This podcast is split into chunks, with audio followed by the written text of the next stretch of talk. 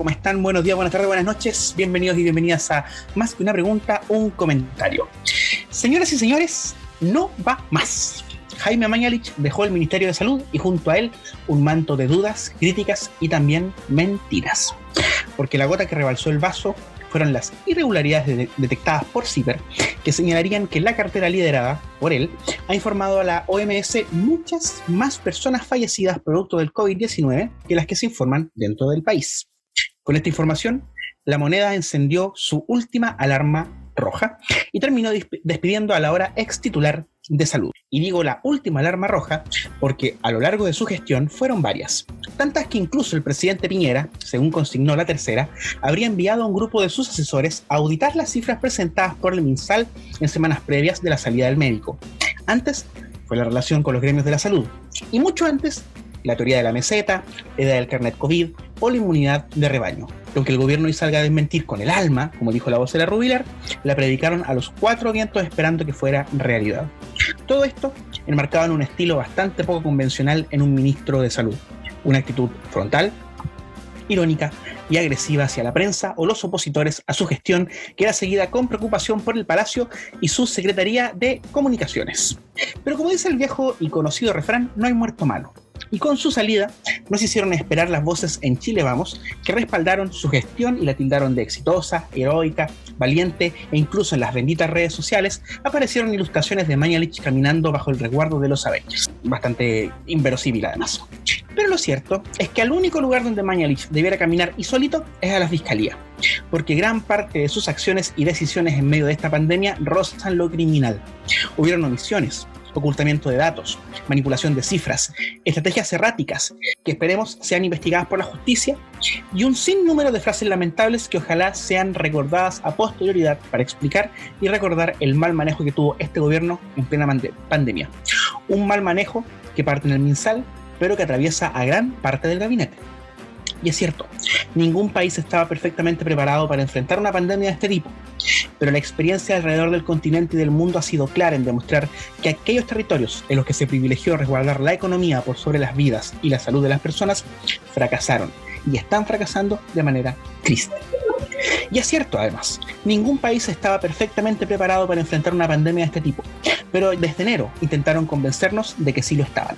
Lo peor es que ese fracaso y que esas muertes son a costa de casi 200 compatriotas al día desde que comenzó la parte más cruel y brutal de esta crisis sanitaria. Y de eso, el exministro Mayalich, que hoy es laureado y homenajeado por el gobierno y el oficialismo, casi como un héroe, es criminalmente responsable. Porque, al igual que en el estallido social, inventaron una guerra contra un enemigo poderoso contra el cual van perdiendo por goleada y además por su culpa vamos perdiendo todos. Señoras y señores, bienvenidas y bienvenidos a Más que una pregunta, un comentario. Cristian Díaz. Muy buenas tardes, noches, buenos días, amigo Ricardo. Muy buena editorial. Falta decir que estamos haciendo la editorial al principio, ¿eh? nos anuncia. Un pequeño, un pequeño detalle. Segunda semana ya de transmisiones. Eh, ayer estrenamos nuestro primer capítulo, demoramos un poquito, pero salió al aire y hemos recibido muy buenos comentarios. Así que estamos muy contentos y paso a presentar a mi amigo Francisco Enríquez. ¿Cómo estás, Francisco? Ni el presidente de la República, ni el ex ministro Mañalich nunca se refirieron a una inmunidad de rebaño. Gracias, gracias. Soy Carla. Señores y señores. No, ¿Cómo amiguito? Estoy bien. ¿Bien? Sí, bien, bien, bien. ¿Se le ve bien? Con el ánimo, con el ánimo mejor que la semana pasada, pero todavía sigo con vida, así que puede cambiar la cosa. Y también terminamos de presentar a nuestro amigo, el profesor César Ávila. Hola amigos, hola amigas. Oh, verdad que aquí no hay ninguna mujer. ¿Qué pasa ahí? Estamos mal con la puta de género. Pero quienes nos escuchan, somos, pueden haber mujeres.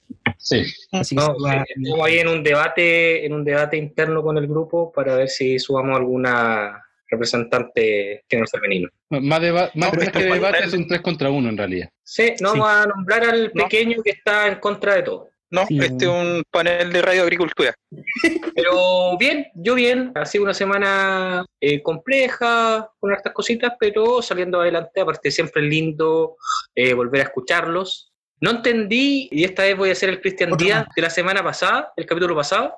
No entendí la, la editorial. O sea, lo que la entendí. Lo que, no, lo que yo no entiendo es cuál es la fijación de Ricardo con el señor Jaime Mañalich. No lo Con, entiendo. con el doctor Mañalich. Yo todo. entiendo. Yo, eh, y, aquí, y aquí yo no me quiero extender mucho, ¿ah? porque yo sé que este es solamente el saludo, pero yo le quiero hacer un llamado a Ricardo Felipe, Ricardo Felipe Coñupán Barahona, Ruth, 18 millones.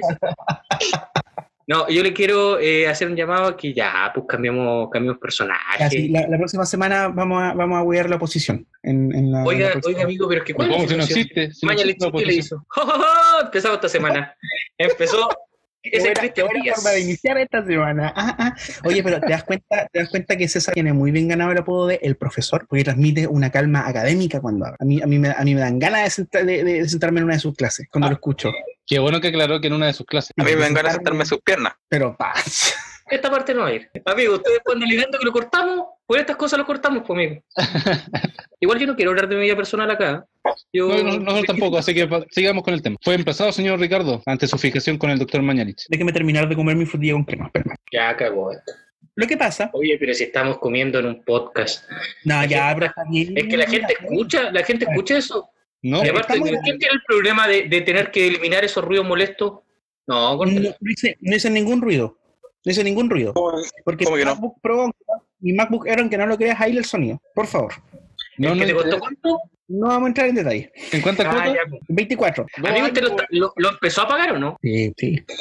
Ese MacBook que le costó a Ricardo una pelea familiar. Lo sacó con la tarjeta de un tío. Y le ocupó el Tío que ya entró y con...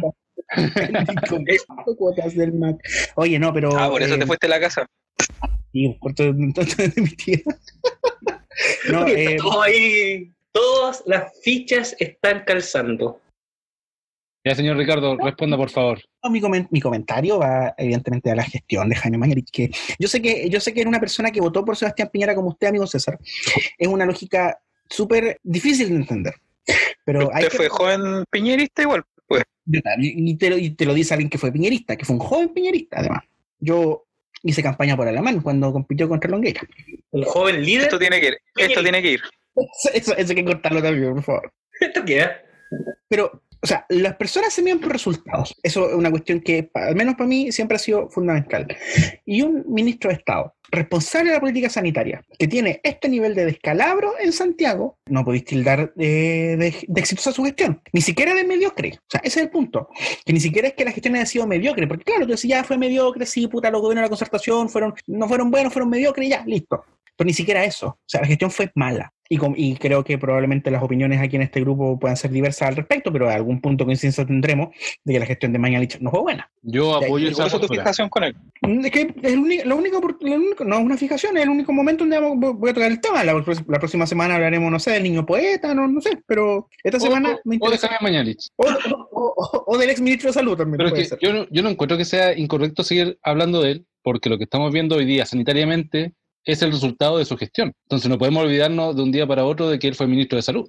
Pero igual podríamos hablar, por ejemplo, de, de Zúñiga. Yo creo que, que Arturo Zúñiga ha estado mucho más en el ojo del huracán esta semana. También entendiendo que eh, evidentemente se va la principal eh, fuente crítica, desaparece de la escena pública, porque Mañalich esta semana desapareció. Fuera de que obviamente es, es, eh, constantemente citado, que de hecho en los primeros días fue eh, muy recordado por la prensa, haciendo la comparación entre París, ¿no es cierto?, y Mañalich. París. Aguante el doctor París. París. Básicamente ha, des- ha desaparecido la figura de Mañalich en- dentro de apariciones, ¿no es cierto?, recientes. Entonces, siento que, por ejemplo, podríamos hablar perfectamente de, de, de Zúñiga.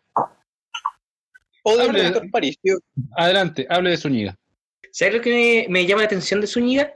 Cuando eh, recién asume mm, Enrique París, París. Eh, deja de corregirme, yo le digo como quiero, el doctor. No, cuando asume el nuevo ministro y después salen caminando con eh, París y con Zúñiga, y Zúñiga va caminando con el pecho eh, dos metros más adelante de su cuerpo y la- los brazos moviéndolos, pero en un vaivén que era como un zorrón entrando a una disco.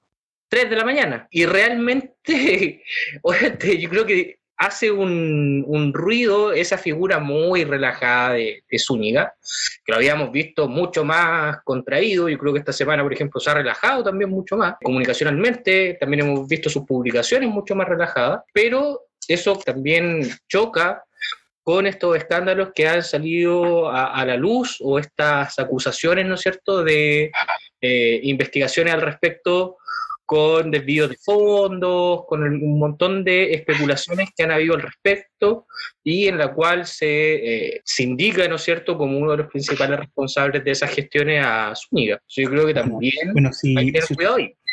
Es que es, es verdad. Lo, lo que a mí me gustaría tocar un tema importante es del nuevo ministro, el gran ministro Enrique París. Es que muchas ¿Tema veces, defensa del bueno, en, en realidad son dos cosas que quiero tocar. Lo primero es con el doctor París, de que mucha gente de la oposición particularmente, jóvenes particularmente, hashtag apruebo particularmente, la primera crítica que le hicieron al doctor París es que era de baja estatura y no me parece que en una sociedad ya en el 2020 se le esté dando crítica a la forma física de una persona y no a las capacidades técnicas que puede tener. Se lo dice alguien que mide un metro veinte. Sí, justamente a decir. Al respecto, yo creo que tú aquí deberías declarar que tienes un conflicto de interés Sí, sobre este tema. a mí me pareció una defensa gremial eh, hacia el ministro. No, no, para nada. Y, y lo otro que también puede que tenga conflicto de interés fue lo malo que en cinco días no solamente se transformó malo ser chico, sino además ser flight. Y esa weá a mí no me parece.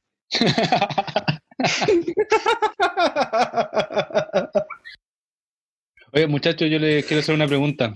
La pregunta es que después de una semana exacta del cambio de ministro, aparte de ciertos cambios estéticos en cómo se da la información diariamente, y que además ha integrado a otros actores en la entrega de la información, si ven un cambio de fondo en la gestión, porque nosotros dijimos la semana pasada que el, el ministro París tenía muy poco tiempo para empezar a cambiar su estrategia.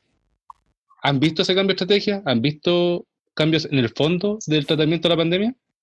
Vamos con la respuesta de Ricardo Felipe. Yo, yo creo que eh, ha habido un cambio que yo creo que es principal. Dos cambios que son principales. Primero, vemos una cierta actitud a transparentar eh, las cifras. Puede ser por la razón que sea, puede ser por miedo, puede ser por presiones, puede ser por lo que sea, pero al menos hay una disposición a... ¿Qué pasó, Pancho? No, no. Ya, perdón, perdón, me, distraje. Le vamos a contar a la gente que estamos por Zoom grabando. Entonces, Pancho está haciendo ahí ciertas obscenidades en, en la cámara. Que cuando se publique el video Se original... me cayó el, se me cayó el trípode. Entonces, Se me le cayó el trípode. se me le cayó.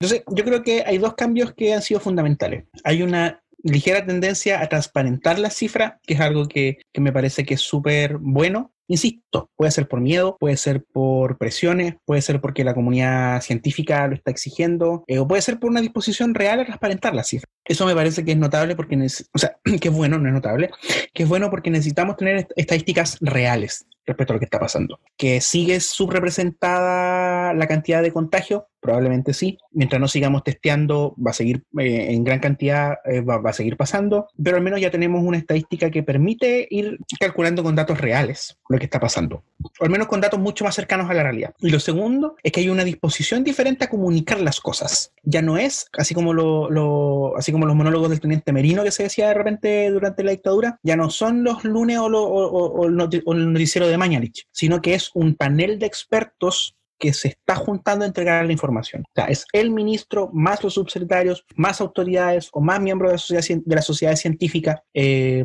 que están dando la información. Eso creo que comunicacionalmente es, insisto, solo desde lo comunicacional, dejando de lado el sesgo ideológico o político. Desde lo comunicacional es rescatable porque hay una intención de comunicar diferente las cosas. Y eso siempre se agradece, más cuando necesitamos como entregar confianza a la población respecto a lo que está pasando. Querámoslo o no, este gobierno es el gobierno actual, este gobierno tiene la batuta en el tema de salud, este ministro es la autoridad sanitaria que lidera la, crisis, por lo tanto, tiene que comunicar bien y tiene que demostrar a la ciudadanía que saben lo que están haciendo o que algo están empezando a entender de lo que están haciendo. Entonces, comunicacionalmente hablando, hay, hay, hay una mejora. El resto, lamentablemente, vamos a empezar a verlo en una o dos semanas más, lo que puedan estar implementando para bajar las cifras propiamente tal, eh, que hasta el momento parece que no. Francisco, tu opinión al respecto de la primera semana del ministro París. Sí, no, eh, concuerdo con lo que dijo Ricardo. Ha habido un, un cambio comunicacional importante y en una pandemia donde se espera que el, el gobierno, o más bien el Estado, se haga parte de, de liderar el, el, combate, por decirlo de alguna forma, de la pandemia, para no caer en el, en el lenguaje bélico, es importante comunicar bien las cosas, ser claro, no mentirle a la gente. Si es que está guiando la caga, hay que decir la verdad igual, porque obviamente si es que empiezas a ocultar cosas, después la bola de nieve que te va a caer va a ser mucho más grande. Y eso fue un poco lo, lo que ha sucedido hasta el momento. O sea, yo evalúo súper bien la gestión del doctor París, más allá que algunos lo, lo, critiquen por ser chico y que pusieron el, este podio para que no se le vean los pies colgando de la silla. Eh, me, me, parece súper bien la, la gestión, el integrar a más actores técnicos en los recuentos y en, la, en, las metodologías que se están utilizando. O sea, lo que haga París lo vamos a recién dimensionar en dos o tres semanas más. Todavía estamos viendo los efectos del, de la gestión de, de Mañalich, pero yo en lo particular lo, lo veo, o sea, lo califico bien hasta el momento. Sobre todo porque en ese corto tiempo del cual hablábamos la semana pasada, de alguna otra forma, en su forma de comunicar, recuperó un poco la confianza, al menos en ciertos actores del ministerio. Muchas gracias. Don César Ávila, su opinión al respecto. Yo coincido con lo que se ha dicho hasta el momento. Ah, bueno, eh, entonces pasemos de tema. no, ya, oye, ya. No, porque se van a concordar todo. No, pero es que yo quería ahondar ahí en, en una de las cosas. O sea, si tú piensas lo que ha dicho hasta el momento eh, Ricardo y lo que ha hecho Francisco, yo creo que el, gran tema es obviamente que comunicacionalmente ha cambiado mucho, pero eh, está evidentemente teniendo que lidiar con mucha basura que se escondió debajo de la alfombra y que viene de la gestión anterior. Entonces, ¿qué ha pasado? Si bien han existido, desde mi punto de vista, esfuerzos por transparentar las situaciones, tienen que hacer frente con declaraciones desafortunadas, con declaraciones controversiales, que a la larga lo único que están generando es estas cortinas de humo que de repente lanza el gobierno, estos, mensajes que también vienen a mermar un poco la credibilidad que pueda tener una nueva gestión, que yo sí le creo a la nueva gestión de, de París o París, como, como quiera Díaz corregirme, pero Ay. evidentemente tiene que ser frente a hechos, situaciones, eh, declaraciones de la gestión anterior que hoy en día lo están perjudicando y lo van a seguir perjudicando. Y eh, yo creo que el éxito o fracaso de sus medidas y de, sus, de su gestión, evidentemente la tenemos que evaluar de aquí a dos, tres semanas más, pero también van a estar mediadas por el, la forma en que pueda resolver todos estos conflictos, todas estas bombas de tiempos que dejó Mañalich, ¿no es cierto?, preactivadas y que en algún momento van a estar detonando, como lo han ido haciendo esta semana. ¿Viste que no estaba tan perdido por todo con mi editorial, Ávila? Tanto que la boicoteaste, pídeme disculpas. No, no, sí. Fuera de todo, quizás puede, puede haber sonado pesado, pido disculpas, pero a mí me gusta no, no saber las editoriales. Me gusta que usted, que usted las la diga. La disculpa y en ese momento yo enterarme no se pide. de qué vamos a hablar porque a mí me gusta así. Este es un podcast en el cual nadie sepa mucho de lo que vamos a hablar. ¿Ya? ¿Cómo lo hemos Quiero dejar en claro eso. ¿eh? Quiero dejar en claro eso. Aquí nadie sabe mucho de estos temas. Eh, no. Ricardo que de repente dice que no, es que en el interior de la moneda se dice, en el círculo cercano, son todos claro. esos amigos que no existen. No, no, no, mundo. Breaking news, no, ahí, arroba se, eh, Sebastián Esnaola, listo. Todo lo que, toda mi fuente. Todo está en Portalnet, en Portalnet, en eh, Ocio y El Antronio. El Antronio. Ya, señor Cristian Díaz, ¿qué le pareció la gestión del doctor París esta semana? Ya que le gusta bueno, interpelar tanto a la gente. Ah, yo me sumo a todo no, viene con su... No, en serio. Yo vengo de la generación de los acuerdos, de los consensos. No, tú eres, de, uno. Tú eres de los pesimistas. De los pesimistas que le gusta llevar a, lo, a los ministros a acusaciones constitucionales. perdóname, pero un, y, integrante, y un integrante, perdóname, pero un integrante de este podcast, a él le quedó chico la acusación constitucional y quería llevarlo directo a tribunales. Y yo, no, pero yo, no fui yo, y no fui yo. Así que no me, venga, que no me, vengas a caricaturizar como que soy yo el que quiere las acusaciones, acusaciones constitucionales, así como por doquier, por favor. Pero sí, debe ser, una, debe ser una acusación constitucional. No, pero es que está todo más o menos dicho. Yo creo que el doctor París se está haciendo cargo de todos los cagazos, porque no creo que sea otra la palabra, el concepto adecuado eh, de la gestión Mañalich. Y va a durar meses en redireccionar de buena manera una gestión de un ministerio que se vio muy errático en estos ya tres, cuatro, tres meses de pandemia. Me gusta mucho la apertura que ha tenido otros actores sociales Pero bueno, eso, esa es mi opinión, que básicamente coincide con la de usted. Eh, esperemos que al doctor París le vaya muy bien, porque eso quiere decir que... Bueno, puta la weá. ¿París, París qué? Yo dije París recién. De hecho, me preocupa Pero adelante está corrigiendo como París, pues. No, siempre dice Sí. que se llama París, Como la tienda. como la tienda. Ulala, señor Francis. Muchachos, los quiero llevar a otro tema, no saliendo de la temática general que es la pandemia. Quiero llevarlos a la ley que se promulgó el día de ayer, ¿fue? Estoy perdido los días. Ayer. Ayer. Que el presidente, Sebastián Piñera, Excelencia. su excelencia, promulgó la ley que endurece penas para los que no cumplen las medidas sanitarias. ¿Ya? ¿Tiene Lo cual, alguna lo cual, lo cual, lo cual, lo cual eh, ha traído muchas muchas críticas al respecto.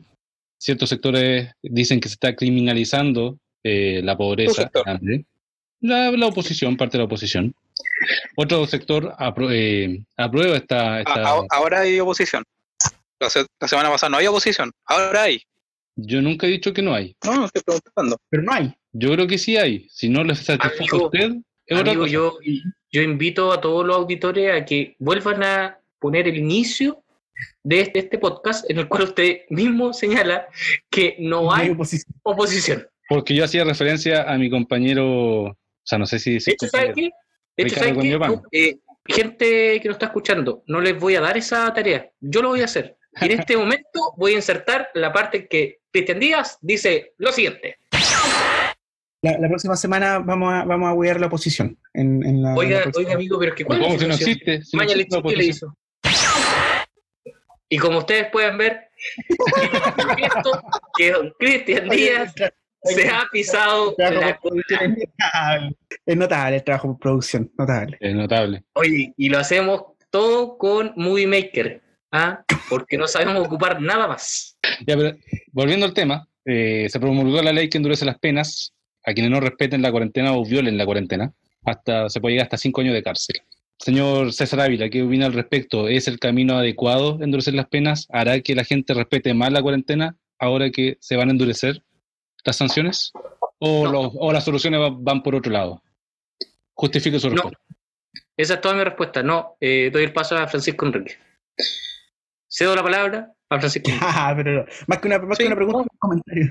No, mira, eh, yo en ese sentido no creo que sea el camino.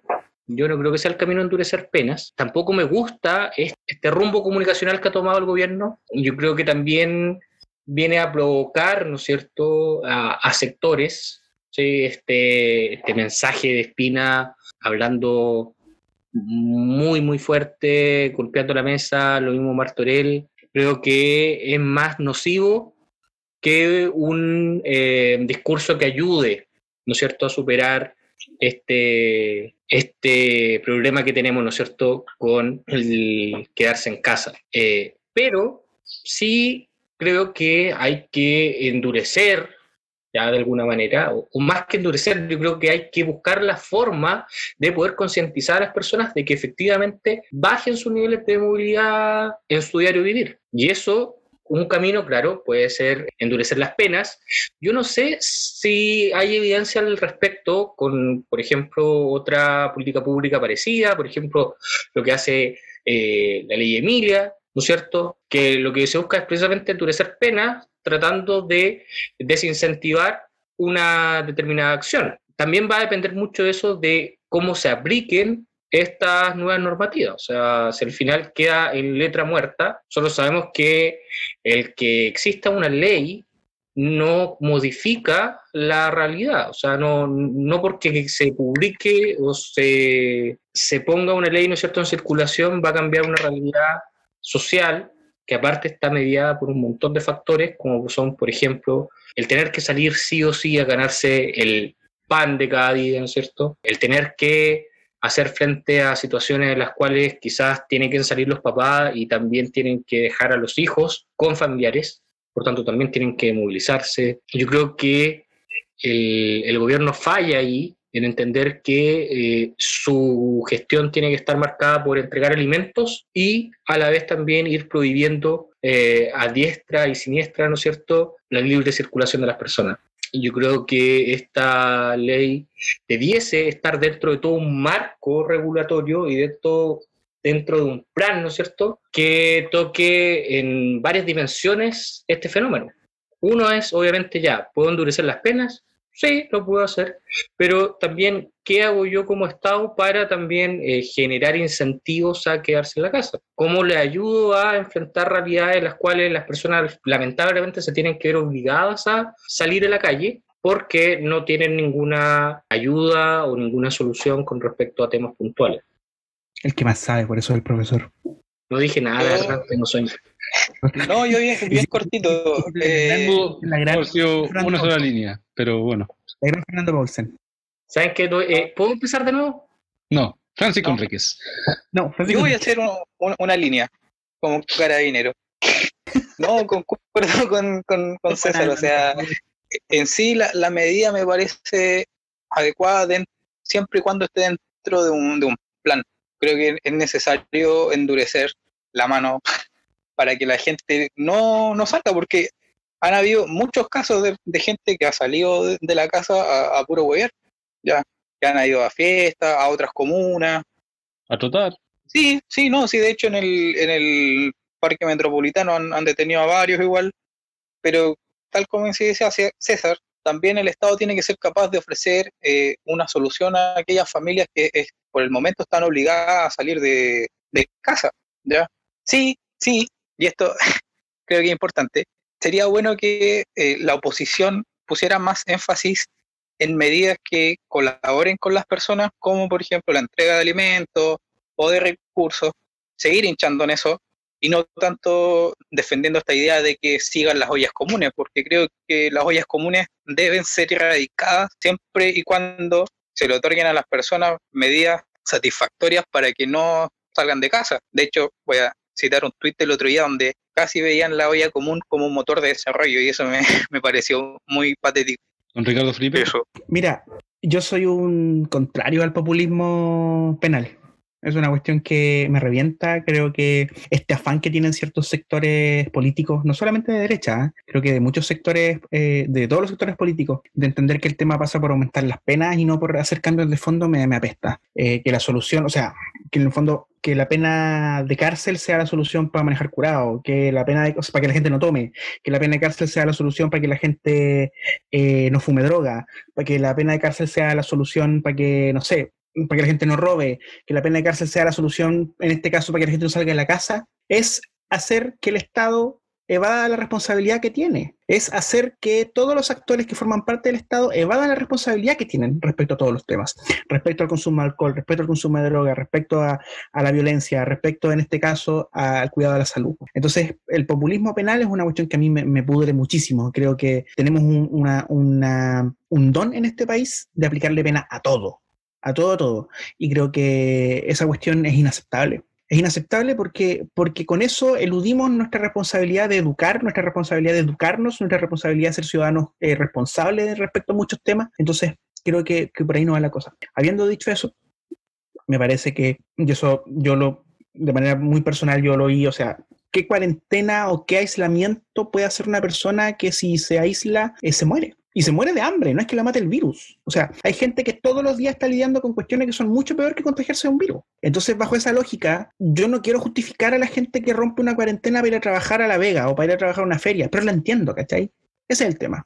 La entiendo porque yo durante mucho tiempo vi, porque, porque mi familia vi muchas, muchas, muchas oportunidades, que si uno no salía de la casa se moría de hambre nomás. Po. Entonces, insisto, Hoy día hay gente que está mucho más preocupada por parar la olla que de contagiarse del virus. Y si además la vamos a castigar y la vamos a sancionar por salir a buscarse el pan diario, estamos súper equivocados. El presidente uruguayo lo dijo, gobierno de derecha, al igual que este gobierno, dijo, ¿cómo se le puede ocurrir a alguien acusar con la fiscalía o con, la policía a, otro de sus, de sus conciudadanos que está saliendo para pa ganarse el pan diario? Ni siquiera semanal, el pan diario. Además, y, bien lo decía, no bueno, César parece que lo decía, eh, hay gente que está saliendo incluso con COVID a la calle. Sí, eso es irresponsabilidad y es una tremenda responsabilidad. Pero bueno, si la comisaría virtual te permite sacar permiso con COVID, el problema no es de esa persona, o sea, en parte sí de esa persona, pero también es de quienes implementan las, las medidas.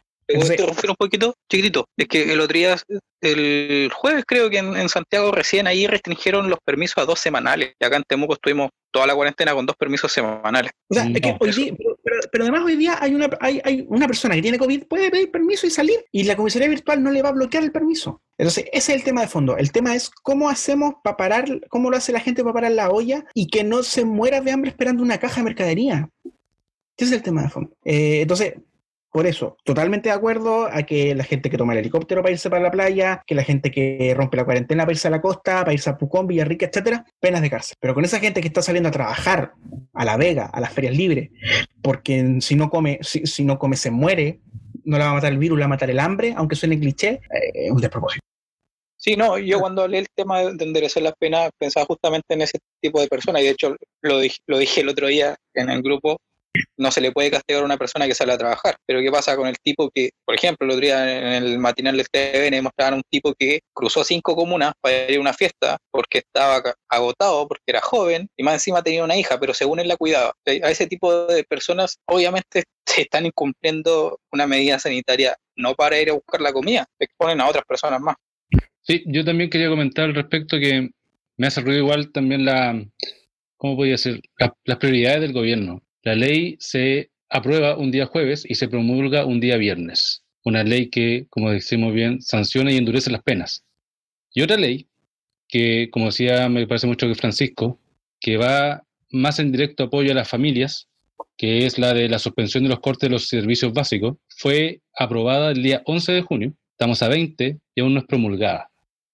¿Dónde está la prioridad del gobierno? Al parecer, siguiéndonos por los hechos, la mano va por el lado de endurecer y sancionar a la gente, más que de aprobar eficientemente o más rápidamente eh, soluciones más directas al bolsillo de la gente. Y como ustedes mencionaban, en, en más en todas sus intervenciones se hablaba de otra estrategia. Y aquí pasamos a otro tema que también conversaba en la semana, que es el ingreso familiar de emergencia 2.0. ¿Es suficiente eh, el, el acuerdo al que se llegó entre gobierno y parte de la oposición de subir de 65.000 a 100.000 el IFE, de aumentar la población que va a ser beneficiaria de un 60 a un 80? Ricardo Felipe.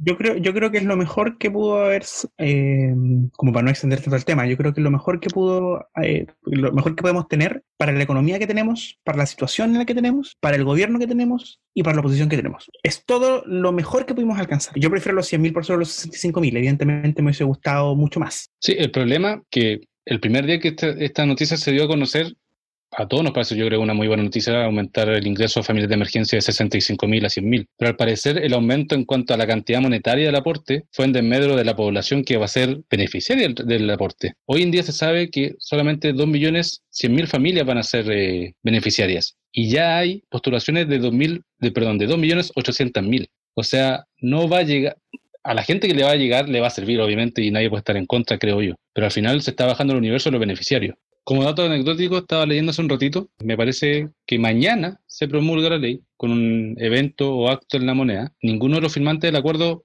de la oposición eh, va a asistir. Eh, amigo, me, me preocupa algo de eso. Usted está leyendo cosas mientras el resto de sus compañeros está hablando y entrega información vaga de me parece, según parece, no hay seriedad en lo que usted está diciendo, ah, no me da confianza. ¿Dónde leyó eso? ¿En googleelo. Oiga, oiga, Julito, oiga, Googleame, googleame, googleame, estaría, estaría horrorizado. googleame, Ya, weón, si lo dijiste. googleame. Amigo, empiece a tener más preparación y a buscar fuentes más fidedignas. Recuerde que usted va a entrar a estudiar periodismo. Eh, la base del periodismo. Eso lo puede confirmar Ricardo Felipe. Si sigue, si sigue con el probablemente lo van a reprobar a la semana. Eso nomás le digo. No, sería grave que usted lo reprobaron por eso, yo todavía no entro a estudiar, así que tranquilo. Todo eso se aprende en la carrera, supongo. O No. sea, hay que tener un piso mínimo a la hora de llegar a la carrera. Ah, piden un piso mínimo. O sea, el piso mínimo que usted le pide, o sea, Ah, usted no o sea- tuvo o en el sea liceo, que- no, tuvo, no, tuvo, no tuvo un ramo de lenguaje y comunicación donde le explicaron que el No, se llama lengua castellana. ¿Usted no tuvo clases con el profesor Valderrama cuando nos hacía escribir carta al director? Ah, y tenías que justificar y tenías que buscar fuentes Me serias. llevó, me llevó un viaje a Valparaíso. Ya, pues, ¿Y qué amigo. aprendiste? Entonces, ¿Para ¿y criticar? qué, y qué Oye, diputado hablando- le pagó el almuerzo? No me acuerdo. ¿Qué diputado senador? Ruminot parece. Oye, hablando, hablando de, habla- hablando de consiguió, clase. no consiguió la cabaña con él. Oye, ese es un tema que en algún momento alguien lo tiene que abordar, ¿ah? ¿De dónde salen Pero ¿Qué esos fue lo malo que dije, weón? ¿Ah? Todo, todo. Tengo todos los links de lo que he dicho. Me, me parece, depende. ¿El link de qué? ¿Una publicación en Probable. Facebook? Amigo, ¿De Gamba no cuenta como fuente. Según parece.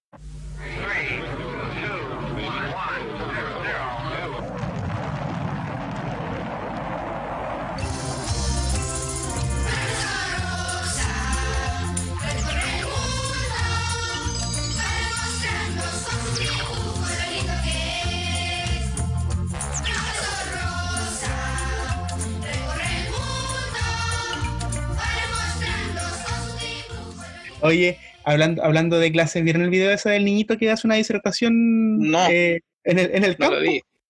No lo vi y no lo quiero ver. ¿Por qué no lo quiere Amigo, ver? está, perdiendo la. Es una Sí, clase. es que los videos tiernos, los videos tiernos no me gustan. Además, del mismo, gremio, persona. eh, es del mismo gremio de usted. Un tiernito. y de París. Ya. No, yo no lo, yo no lo vi. O sea, lo vi un, un par de, de segundos, pero no, no sé bien de qué se trata. ¿Me podría alguien resumir? Sí, se trata de un niño que Es, el video de un niñito de Curacautín que expone sobre los grupos de como de animales, entonces ovinos, bovinos, etcétera, y como vive en el campo, hace un mega video donde expone acerca de eso y cuando Ah, dice, como mega video. ahora sí, ah, bueno, un mega video para un niño de básica, pues bueno, sí, está bien. Entonces dice, ahora vamos a hablar de los bovinos y aparece con vacas detrás. Y estas son las vacas que comen pasto y, Y nosotros las comemos a ella. Nosotros las comemos a ella. Y después dice, estos son los ovinos, y aparece con las ovejas y en su campo. Después, estos son las gallinas. Y eh, una, una exposición súper dinámica. Me- no, me, no me parece tomar el video en consideración porque están romantizando las precariedades que viven los alumnos de sectores rurales. Gracias. Chao. ¿Tú te quieres amargado, Francisco?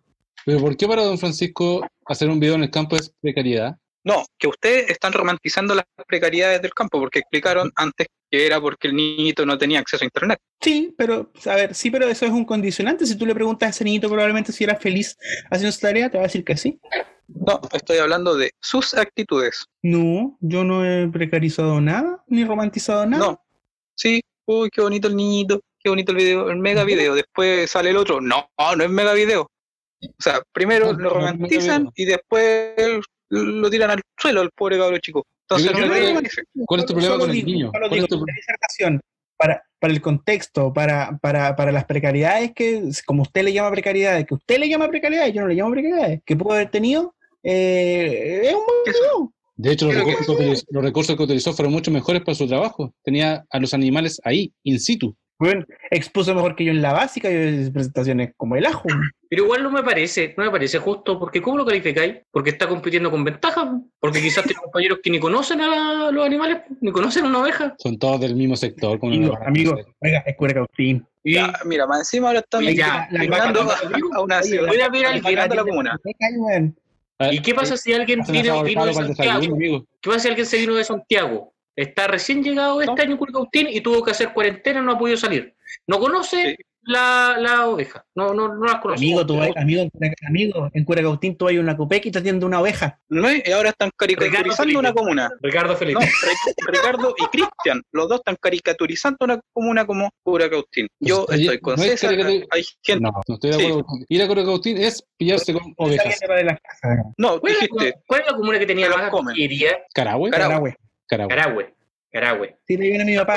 Ajá. Sí. no, De ahí viene mi papá. Eh, pa- papá de Ricardo tiene ¿De tres botillerías de a su haber. De Carahue. No, de Ah. una botillería también. De, de ahí vengo yo, de una botillería. Pero ¿por qué vamos a entrar? Eso explica muchas cosas. oye, sí, oye, Imagínate- yo imagínate estoy con. César.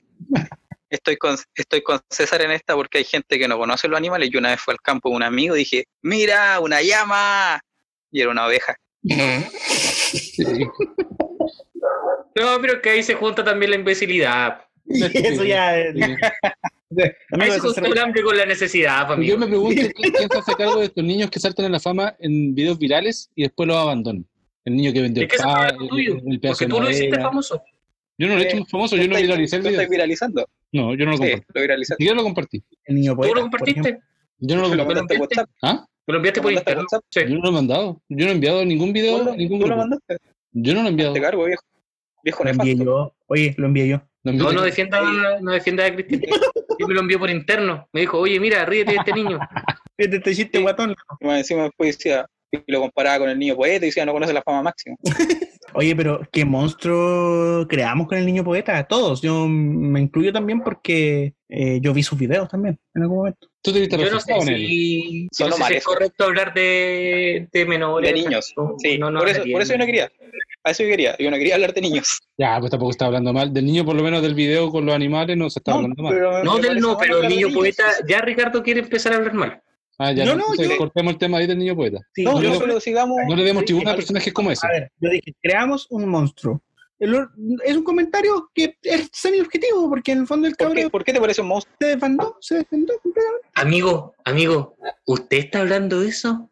El mismo que participó en cuanto acto había en los colegios, el mismo que tocó guitarra, eh, participó en obras de teatro, En radio. cantó, le cantó a cuanto alcalde fue electo, Ah, no, yo no le la radio del liceo para fines personales. Estuvo en la banda, en la banda, jugó handball, ya lo, ya lo vimos eso, Eh, estuvo en la radio del liceo, una radio que nadie escuchó. No, nadie. nadie. Y lo único que hacía era mandar mensajitos a sus pololas. No, Sí, confirmo. Si usted, si usted no se considera un niño pinturita, no sé qué, qué puede ser. Pero Usted no niño- eh, mal usted del niño poeta de Gualmapu. usted hizo peor. amigo, amigo, sin, sin, sin atacar al niño, yo voy a decir algo. Al menos yo soy simpático, todo lo que diré. Viene muy Mira, de cerca la tú. referencia. Según tú, no podría confirmar eso. Yo en primer año de universidad Pero- no opinaba eso. Pero yo Pancho, creo que usted hágase cargo. no opinaba eso. De hecho, si usted hubiera crecido en esta generación, hubiese sido perfectamente el niño poeta. Yo estoy seguro que usted hubiera tenido un canal de YouTube. Se parecen. Estoy seguro. No, y sus no secciones, él come libros, recomendando libros, igual que el niño poeta. Come libros. Sí, no, no sé. No sé, la verdad. Ya, pero no, oye, niño. Oye, eh, el otro día escuché a tu jefe en la Bio Bio y cuando describió a los poetas hizo lo mi- la misma descripción que el niño poeta en Chilevisión. Amigo, eh, ¿podía activar tu cámara? Porque parece que eso afectó la calidad del audio. Se escucha como un walkie Estoy en el baño. No, pero- vamos a hablar del niño poeta por razones editoriales. Sí, vamos a respetar a los. Y, y de ningún niño. No, pero yo, yo creo que eso nos da tema para poder hablar de nuestras vivencias cuando niños. ¿Se acuerdan de sus exposiciones? No sé, las exposiciones que teníamos que hacer cuando era, estábamos en la básica. Yo tengo una historia muy buena exponiendo. No A sé ver. si la quieren escuchar. Eh, A mí me parece que es demasiado autorreferente. Ah, Sí, ya, pero- entonces puedo, puedo contar la historia a un compañero. Ya. Ahí Ya, sí. ahí sí. Ya, voy a hacer cuánto historia a un compañero. A este compañero lo hicieron ¿Cómo se llamaba? eh, ¿Cómo se llamaba? ¿Cómo se llama? Marcelo. eh, Marcelo. Fuentes. Eh, Marcelo. Eh, no, lo que pasa es que ya soy yo. Me hicieron disertar, no hacen presentar, ¿no es cierto?, como grandes edificios, grandes construcciones en el mundo. Y a mí, Contexto, ¿dónde fue esto? ¿En qué comuna? no, en Vilcún, pero te hacían presentar ¿Qué van a de conocer del, del mundo en Vilcún, por favor? Que van a conocer grande edificio en Vilcún, el por los edificio más grande. diarios. pues, esa, esa era la idea, que nosotros Ah, fuéramos a la diario. biblioteca municipal Ah, ya. fuéramos a la biblioteca municipal y sacáramos información, que básicamente era para poder desarrollar habilidades de investigación. El edificio, el edificio más grande era el paradero en la plaza. El edificio más grande que tenía Vilcún en esos años era el Molino. Mira, po, mira la Una precariedad del de edificio. Eh, ya, pero eh, no, no nos salgamos del tema. Entonces, ¿qué, qué me pasó? Me tocó la eh, suerte, si se le puede llamar así, de eh, tener que presentar sobre las Torres Gemelas. Entonces, yo preparé mi No disertación puede ser. preparé mi disertación durante el fin ¿Cuál de era tu- semana. Yo me acuerdo No que eh, yo me acuerdo que fuimos a Temuco, a la casa de una tía, y ahí tenían conexión a internet, entonces descargué información sobre las Torres Gemelas, imprimí inclusive una foto, ¿Y un video? todo muy ¿Viste un video? incluí un video. Ah. Me retaron porque me toda la tinta color. Entonces llego, hago mi exposición, y al llegar a la casa eh, me entero que ya no existían las Torres Gemelas. No, me Puse- estoy weando. Expuse el mismo, yo sé que esto no me lo van a creer, expuse el mismo día No. que se cayeron las Torres Gemelas. Hubo el, el lamentable atentado, ¿no es cierto?, a las Torres Gemelas. Pero. Eh, Dentro de, dentro de lo que historia- descargaste, descargaste el plan y no te diste cuenta. yo no entendía esas letras medias raras, pero. Pero decía, destroy. No. Oye, pero, pero ¿qué hace en ese caso? Como que, como que el profesor te reprueba porque pusiste sobre algo que ya no existe. O Yo lo hubiese de- reprobado. De, deci- de decirte, de decirte de la disertación como, como una fe de rata, ¿no? Es como una cuestión que. ¿Qué hacía ahí en esos casos? ¿Qué hiciste? Eh, es que, o sea, yo no, no, no recuerdo con tanto detalle si es que lo hice el, antes de que la, la derribaran o no. ¿A qué hora fue horario chileno? 9 de la mañana. 11 de la mañana. 9 de la mañana. 9, 9 10 de la mañana, sí. Ah, no, expuse después. O sea, técnicamente me había sacado una mala nota. La ¿Cómo, y ese profesor, ¿cómo no me dijo? ¿Cómo no me dijo ese profesor? Oye, César, ¿sabes Porque qué? Está, No haciendo baños. internet. Porque el profesor también vive en Bitcoin, claramente. El Speedy O sea, porque andaba muy lento en esa época. sí, porque primero el profesor tenía que averiguar que era una torre, básicamente. ¿Una torre de agua?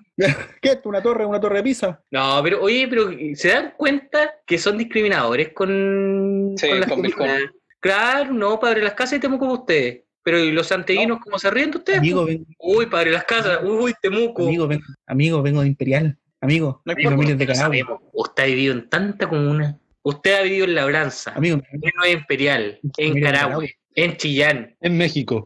no, Saavedra. Saavedra. No, No. sí. Ay, ay, Saavedra. No, yo- Algún día vamos a contar de la tuve- historia de Ricardo por el mundo. Bueno, yo exponía con papelógrafo, Ya, me gusta eso. Sí, pero tenía una ventaja. Yo una vez, Tenía una ventaja. Mi madre, mi madre me, me- me ayudaba mucho, no a, la- no a escribir los papelógrafos, sino que como a dibujar ciertos elementos que ayudaban a la disertación. hacía la Siempre- tarea. Y siempre, no, me ayudaba, porque el- lo escrito lo hacía digo, yo. eso es la tarea. pero ella dibujaba ciertas cosas que eran obviamente parte de la información y siempre me felicitaban porque mis papelógrafos iban muy bien explicados y con harto dibujito. Amigo, pero yo tengo una duda, tengo una duda ahí. ¿Te costó el paso del el tallar en piedra al papelógrafo? Pero no, tú, no- tú no Porque- sabes, tú no sabes el ruido que hacíamos cuando teníamos dictado, weón. Pobre profesor. El material particulado ¿Por qué? que presentaba era impresionante. La clase era aire libre. No, es que eh, para transparentar, porque quizás hay alguien que no, que no entienda, eh, Cristian Díaz tiene 26 años más que nosotros. Exactamente. Nosotros somos chicos de 20 años conversando con una persona de 46 años. Lo conocemos hace 5 años, es decir, teníamos 15 años y él eh, 41. A lo pedí por lo bajo. No, yo me acuerdo que una vez puse con transparencia. Bueno, nos hicieron. O sea, no que yo usara transparencia. Con la cerilla, con la cerilla. No, amigo. ¿Denuncias? ¿Qué onda, amigo? me di cuenta que eso es normal después que lo dije. Pero En su caso era una mini transparencia. ¿Y Bueno, cómo, cómo anda ahí? nada bien. Anda bien de, de muslo, ¿no? Sí, es que comía harto. Ah, bien. Bien, bien. No, está bien. Y como era más, más, más peque, eh, no tenía pelo. Ah, era pelado. Bueno, Era pelado. usted, eh, Ya, y. Ya, cuente, pues. Transparencias. no, no, no, fue, fue esa experiencia y todos, queriendo, todos queriendo hacerlo en, en en PowerPoint, pero el profesor no sabía ocupar el computador. Y por eso no hizo hacer la disertación en transparencia. Al otro año jubilo. Le decían tu, tu, tu, le decían tu, tu, tu, tu. Puta, se me olvidó el nombre del profe, pero era bravo el viejo, era de matemáticas, te gritaba harto, a más de algunos creo que le tiró la patilla. Hoy yo nunca Amigo, en matemáticas. Preguntaba la transparencia. Amigo, ¿se puede conocer el nombre de ese colegio? Escuela número uno, Monseñor Guido de Ramberga, Padre de las Casas, la escuela curas. Que- Es que el capítulo pasado conocimos a Salvita. Sí, Era un personaje, por decirlo menos, curioso. Nefasto, nefasto. Y este personaje también.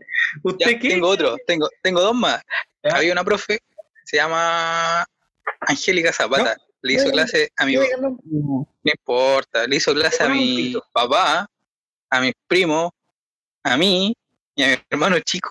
Y seguía ahí la señora, le decíamos Ah, la pasa, porque era chica y multigrado. le decíamos chica y arrugada.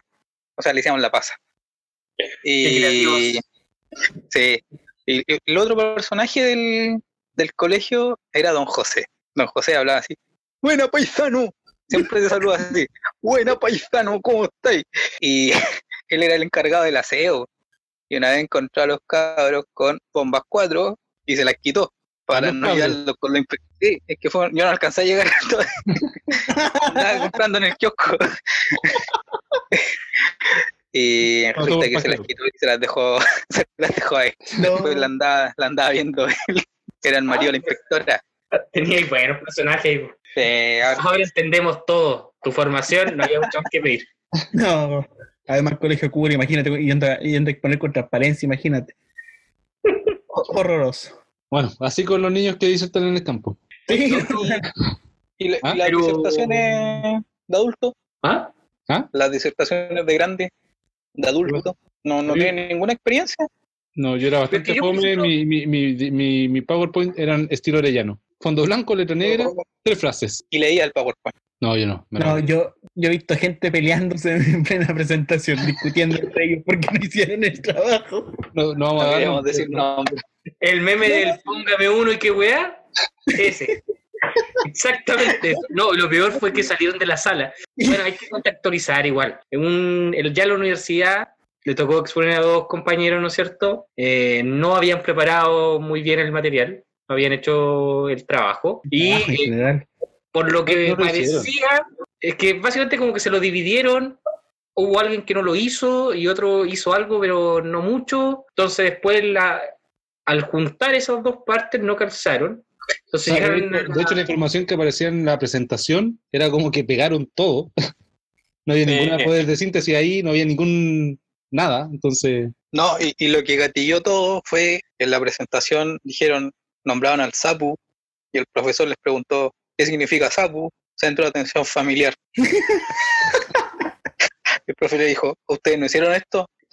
Tomaron el computador y salieron de la sala. sin De decir la- nada. y, y lo chistoso era por qué se fueron.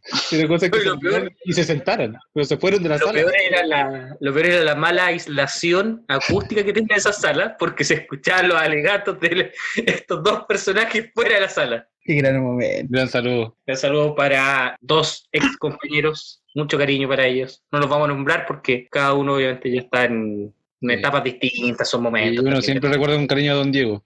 Y así con las disertaciones. No, pero a mí, en lo personal, por ejemplo, otra, otra de las cosas que en la básica me marcaban, pensando, por ejemplo, en este niño, era no tener computador y tener que hacer los trabajos. de ¿Pensaba en los niños usted? ¿Ah? ¿Piensa en ese niño? No, estaba pensando ahora, a raíz de ese Ah. video, eh, situaciones similares. Claro, yo eh, tenía que hacer mis trabajos en máquina de escribir. Yo creo que todos aquí ocupamos máquina de escribir en algún momento. Yo no, no existía. No. No, yo no. Fue un invento posterior. Ricardo, ¿no? No, no, nunca voy a máquina de escribir porque no. Yo hacía los trabajos a mano. No, no, no. ¿Y usted, don Francisco? Eh, PC, PC. Empecé. Ah, Sí. siempre fue un... No, que iba en el colegio Lleno- o un tipo la lleno de bibli- privilegios. No, es que la biblioteca municipal estaba cerca de mi casa. Entonces, y el colegio Sí. estaba, el colegio estaba a cuatro cuadras, la biblioteca estaba a tres. Entonces, Oye, eso, esos computadores de la biblioteca había que desinfectarlos antes de ocuparlos. Un mouse Sí, pues. horroroso. primero me desinfectaba eran- yo. Estaban equipados Ah, con la plaza, ¿o no? Llega a tener ¿Ah? este mouse. Perdón. Los computadores esos estaban equipados con la plaza. Sí, la Con la plaza de plaza. enlaces. De la red de enlaces. Sí, Oye, uno les podía ah. mandar correo a otros compañeros o compañeras de otras ciudades. Muy interesante. Oye, y no hablando de eso, Hablando de eso de, de computadores y todo, ¿qué tal fueron sus clases de, de tecnología o de computación en la Yo tuve taller de informática. de informática? Sí, y nos enseñaban a usar WordArt. Eso era nuestro. Sí, igual. Nelio Cárcamo, pero el viejo más pesado del, del colegio. Vive ahí en la cruzada sur de Padre Las Casas, al lado de un, super, de un mini market. Tiene una ¿por qué camioneta Chevrolet bordeo. ¿Siendo un llamado funar? ¿o qué? 2872.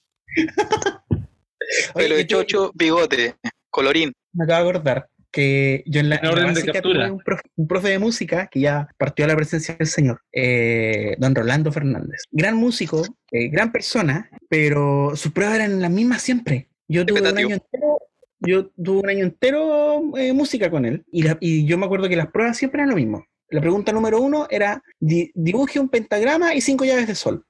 Yo tenía que hacer el pentagrama y cinco llaves de sol. Y después decía, dibuje un pentagrama y ubique las notas en el pentagrama. Entonces tenía que poner do, re, mi, fa, sol.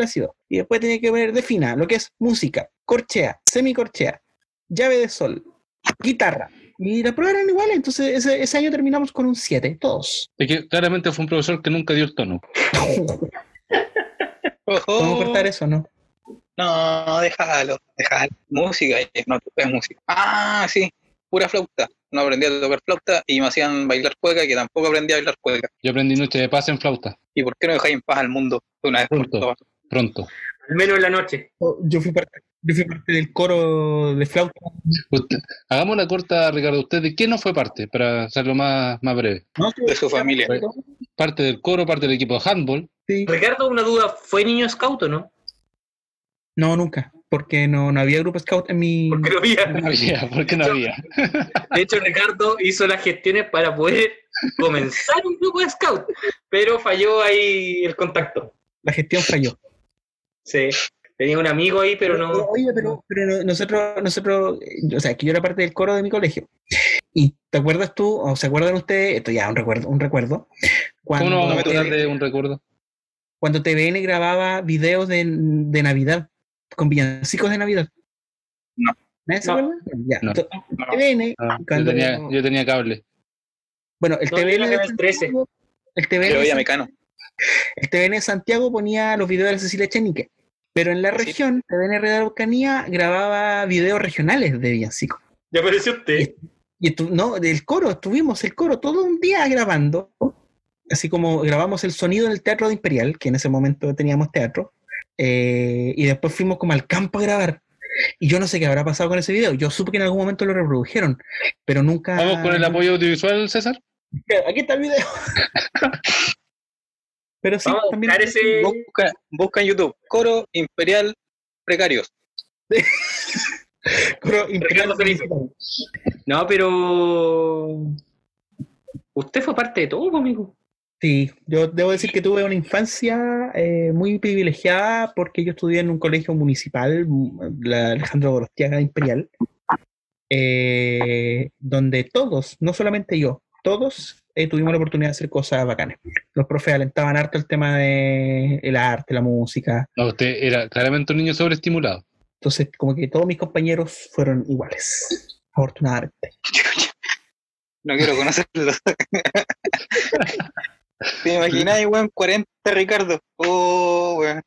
Me cuelgo en 3 segundos. De un bonsai.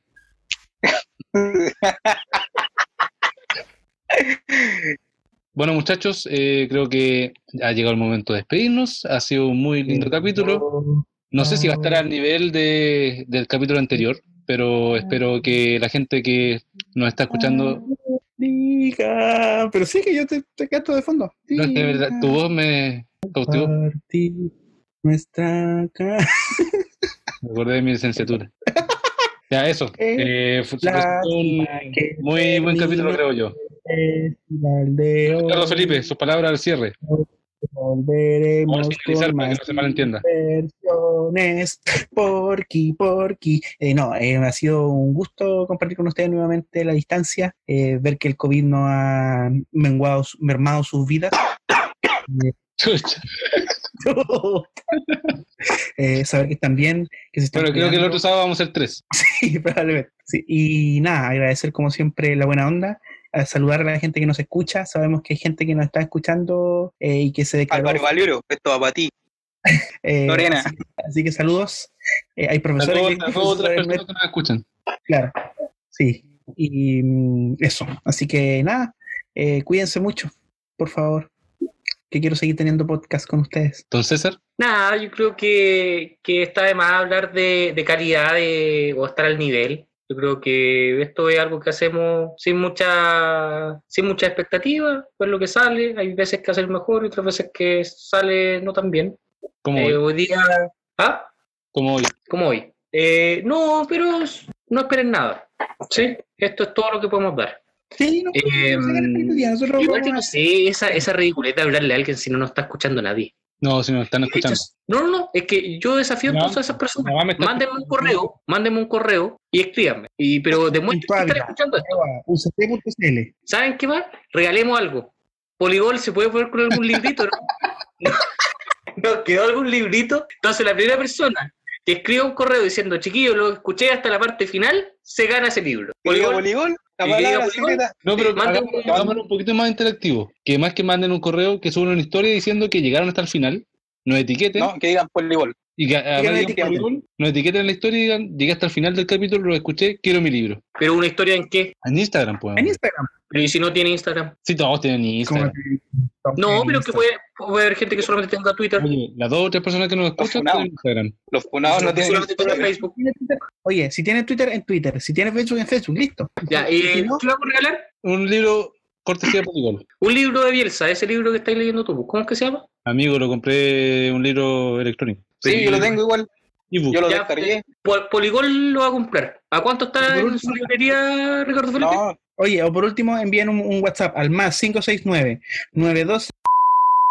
569-92. César Ávila, ese es el número de teléfono. Oye, ese es mi número de verdad. no, es que ahí voy a tener que poner un pito, weón. Igual si me pueden escribir eh, esas mismas personas, si es que alguien sabe de edición, eh, ¿cómo se pone un pito? Porque no todavía no, no, no, no logro dar con ese efecto. un vecino Eh, vende. Pero cabeza de pelota, eh, te estoy hablando a ti en serio. Eh, regalemos un librito, un librito entretenido, choro. De esos que tú no. De esos que tú compráis, pero no te leíste. A ver, Yo podría regalar uno de. ¿Cuánto es que se llama este que le regalé la otra vez? venga Eh, para arriba, güey. Pero no sé si lo quieren. Eh, También tiraste un libro de para arriba. tengo. A ver qué puede ser. Este. Ya, como muere la democracia. Política y pasiones. Oh, igual lo compré, yo igual lo compré y no lo he leído. Yo tampoco. Cachipún que lo regala. O este, mira, después de la crisis de, de Alan Turing. Ya, ahí tienen para elegir. Que, la, que las personas elijan. El que quieran. Ya, me parece. Y unos calcetines que están ahí tirados en el piso. Ya, eh, entonces sus palabras al cierre, Francisco. Adelante iba a decir algo, pero se me olvidó. Ah, no, no, nosotros hacemos esto sin muchas expectativas y claramente esas pocas expectativas tampoco las cumplimos, así que no se hagan ilusiones. Álvaro Valerio, gracias por sacarme la droga más fea que había. Chao.